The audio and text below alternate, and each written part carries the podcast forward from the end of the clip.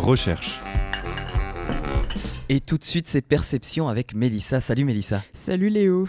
Et oui, bonjour et bienvenue dans Perception, la chronique qui tente de décrypter et de décoder les médias et la perception du monde que nous entretenons à travers les informations et le virtuel.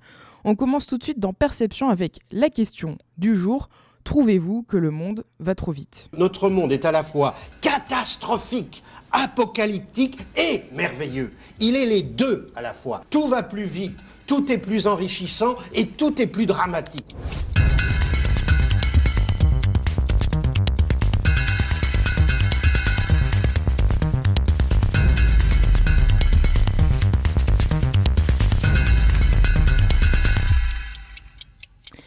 Le monsieur que vous venez d'entendre, c'est Paul Virilio, un grand monsieur d'ailleurs.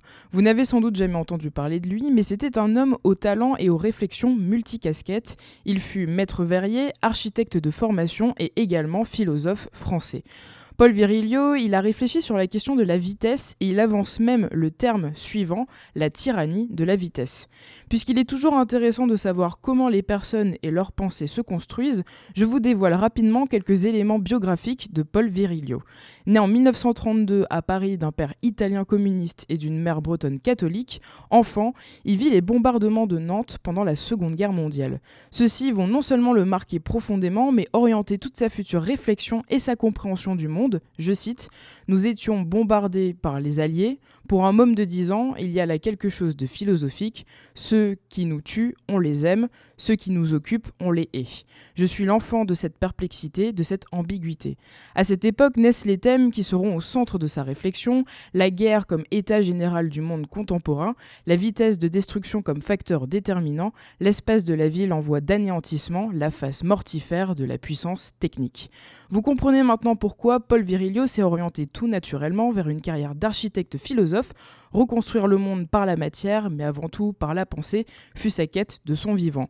Penseur libre et prolifique, autodidacte, Paul Virilio développe ses réflexions dans des revues philosophiques jusqu'au point de prophétiser notre époque moderne.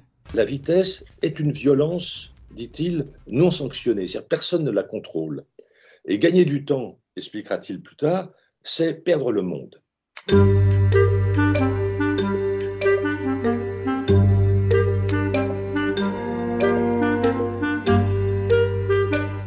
Ça va marquer Paul de manière peut-être inconsciente d'abord, la disparition, comme vous l'avez très bien dit, euh, de quelque chose qui semblait excessivement solide, des bâtiments, des constructions, etc.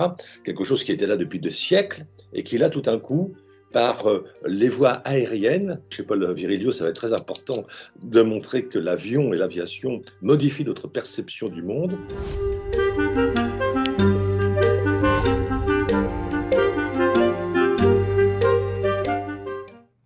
La vitesse, c'est perdre le monde. Gagner du temps, c'est perdre le monde. On perd du temps, on gagne du temps, mais que perdez-vous vraiment? Que gagnez-vous vraiment? Alors s'il y a bien quelque chose qu'on peut affirmer comme une vérité sans trop se prendre le chou et faire une étude empirique randomisée, c'est qu'on peut affirmer que le temps passe. Il passe à chaque instant, là je vous parle, il passe, hop, on ne peut rien y faire, le moment est passé, il est irrattrapable, c'est foutu, ça va trop vite, c'est inéluctable. Mais nous avons tous une perception du temps différente. Et puis cette perception du temps, de la vitesse, elle change en fonction des situations, des sujets. Si on reprend le contexte médiatique et de l'information, le temps s'écoule aussi d'une certaine manière et les informations nous font voir le temps et le monde d'une certaine manière également.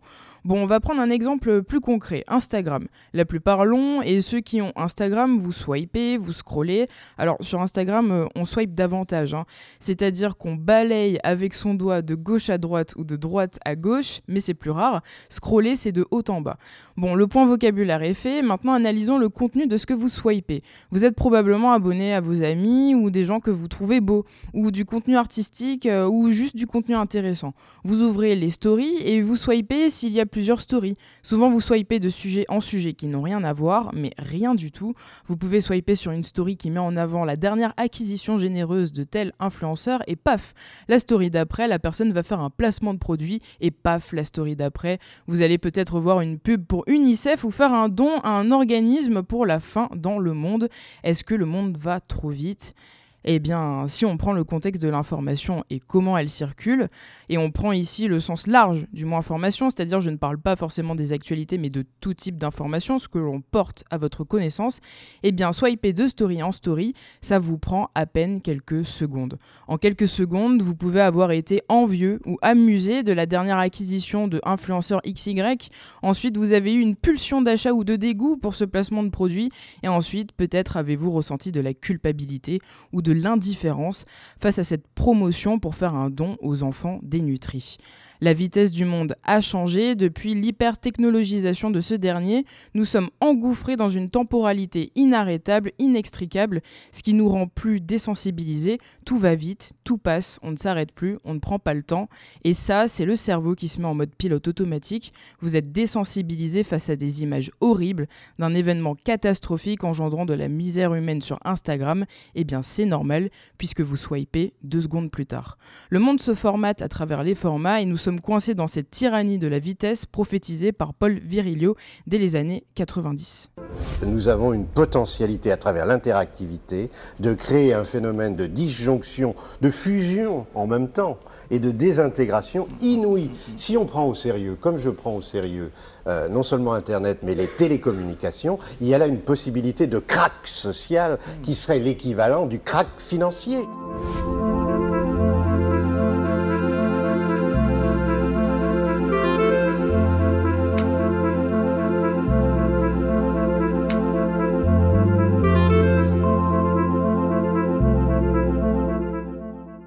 Pris dans l'émotion d'un événement, vous pouvez faire voter ce que vous voulez. La démocratie, le débat public exige du temps. Du temps pour s'informer, du temps pour réfléchir sur cette information, du temps pour construire sa propre opinion.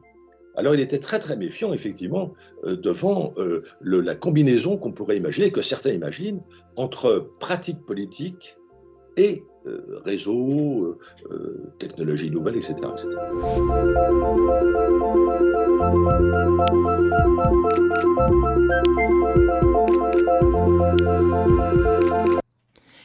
Et puis, bien sûr, la vitesse de l'information impacte le fonctionnement de nos sociétés, de nos démocraties, comme vous venez de l'entendre. Et comme le dit si bien Thierry Paco, philosophe également, que vous venez d'entendre dans l'extrait précédent. Paul Virilio était vu comme quelqu'un de négatif et de pessimiste. Et moi aussi, j'ai ce point commun avec lui, mais je ne suis pas d'accord avec ce constat. Paul Virilio, tout comme moi et plein d'autres chercheurs qui portent un regard critique sur le monde, la société, la technologie, ne sont pas pessimistes. Critiquer, ce n'est pas être pessimiste. Au sens premier, critiquer, c'est simplement analyser quelque chose de façon critique. Dire les choses, analyser le monde, même si ce n'est pas un constat glorieux et que cela constitue une alerte, en fait, c'est quelque chose que je trouve profondément optimiste. Car Paul Virilio voyait les dangers et les limites, et sonner l'alerte, c'est dire que les choses peuvent être autrement. Sonner l'alerte, c'est dire Hey, stop, prenons un peu de recul, il n'est pas encore trop tard. Faisons attention afin de réfléchir ensemble à un monde désirable où nous choisissons notre vitesse.